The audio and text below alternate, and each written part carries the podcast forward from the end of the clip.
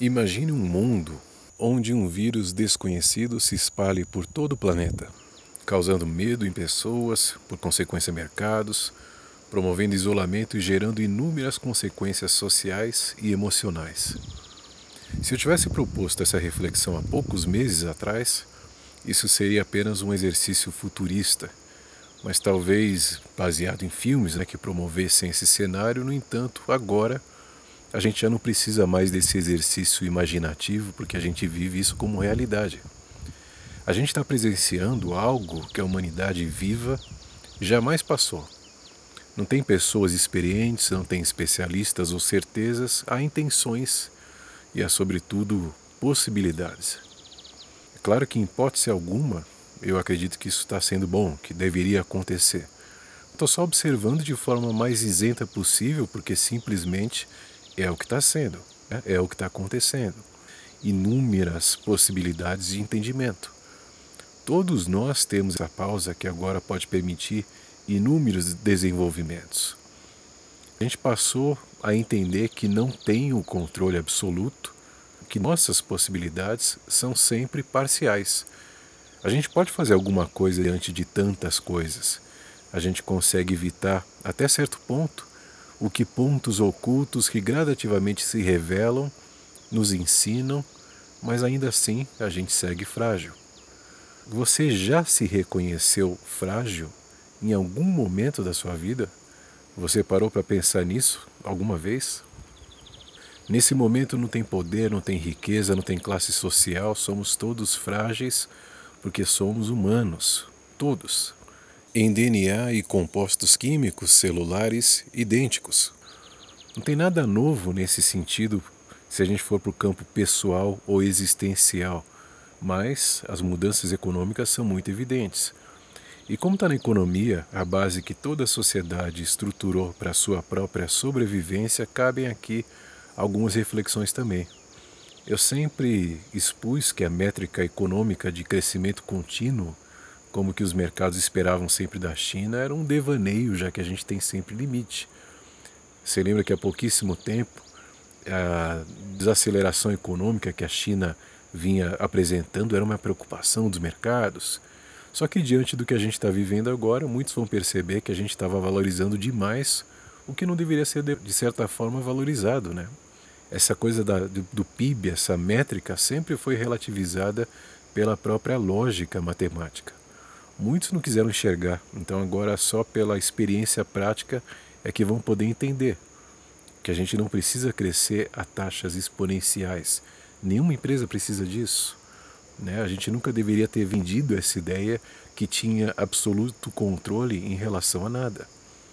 Por que, que a gente vai entrar em pânico se as possibilidades que a gente tem são inúmeras? Eu não tenho certeza de nada nem no aspecto positivo, nem do negativo, porque então não me torno neutro observando as realidades que vão se construindo diante das nossas próprias atitudes? Talvez porque essa resposta não se baseia em estatísticas ou referências absolutas. A gente não tem esse controle absoluto, é tudo novo, né? E essa resposta depende só de você. É a sua perspectiva que vai dependendo da sua interpretação sobre a vida, reagir aos seus entendimentos e construir os seus entendimentos. É essa interpretação da vida que vai depender do quanto em outros momentos você se equilibrou naturalmente para agora poder usufruir disso com tranquilidade. A gente tinha embarcado em um foguete de altíssima velocidade em rumo a um espaço que a gente não conhecia fomos usufruindo o percurso sem observar o rastro que a gente estava deixando e isso não preocupava ninguém. Né? A gente caminhava em um rumo a um destino com efeitos incompreensíveis, imponderáveis, onde não se podia enxergar nada que não fosse o alvo, porque a regra era produzir mais, cada vez mais, sem limites, sem descansos, sem humanidade. Será que a gente precisava ir tão rápido? Devemos crescer desordenada e desequilibradamente, mesmo que isso cause inúmeros impactos socioambientais? A gente tem agora a possibilidade que jamais tivemos de nos engrandecer na medida em que apequenarmos os infantis devaneios que muitas vezes promovemos.